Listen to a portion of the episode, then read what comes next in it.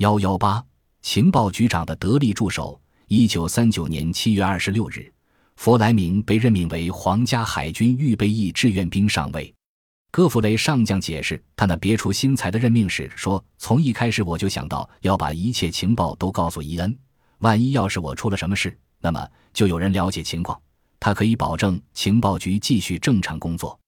我还派他带我出席一些重要的部门日常会议。”这些会议的内容是宣传手段和计划、政治战和颠覆活动。对于弗莱明这样的人来说，这个新任命融合了新闻工作的变幻莫测和证券经济的强大能量，从而激发起他的中天干劲。他是一个天生的调解人，但是以强凌弱不是他的作风。他虽然特别精明圆滑，但是对高级将领并没有格外尊崇。他对他们都是一视同仁。戈弗雷上将说：“他也许比我更快就领悟到，情报工作有时候犹如必须裹上糖衣的一种很难烹制的食物。带来坏消息的膳食管理员是不受人欢迎的。如何迅速地调和糖衣和坏消息，是一种只有少数人才具备的才能。”弗莱明作为戈弗雷的私人助手，拥有比他原先想象的要大得多的权利。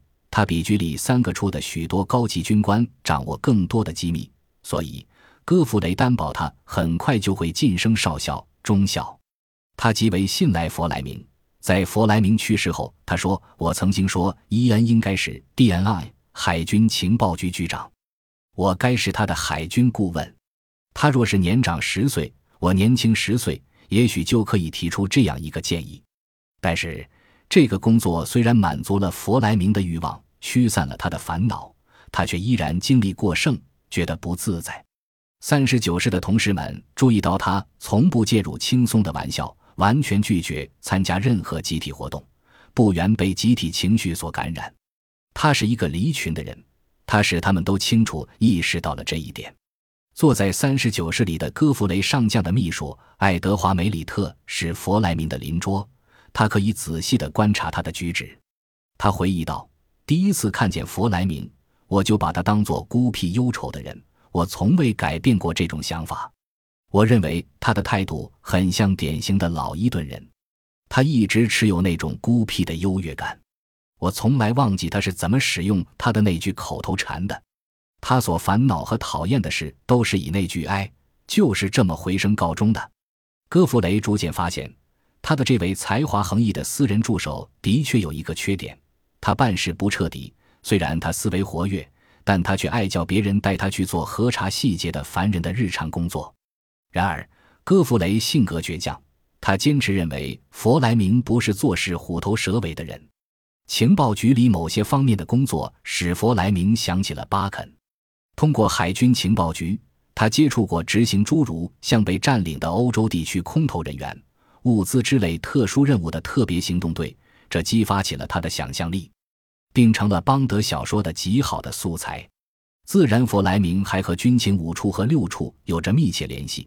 他在军情五处第一次认识了马克思·韦尔奈特。据说詹姆斯·邦德那个影子，一般的上司 M 就是以戈弗雷和奈特为原型的。弗莱明也从他课长皮特情报冒险活动中获得了创作詹姆斯·邦德系列小说的灵感。这一时期对他影响很深的另一个人物是厄斯金切尔德斯。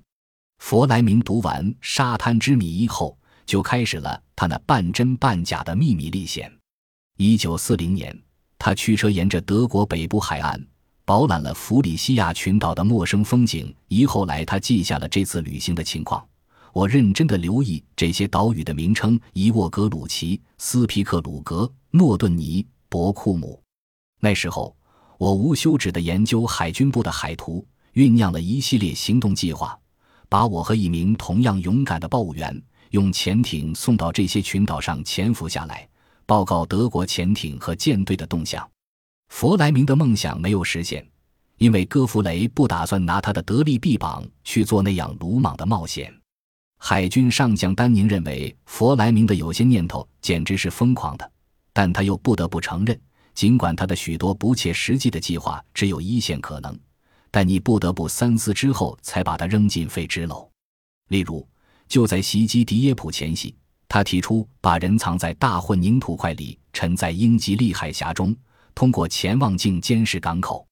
我们自然没有采纳，但是这个计划也许会奏效。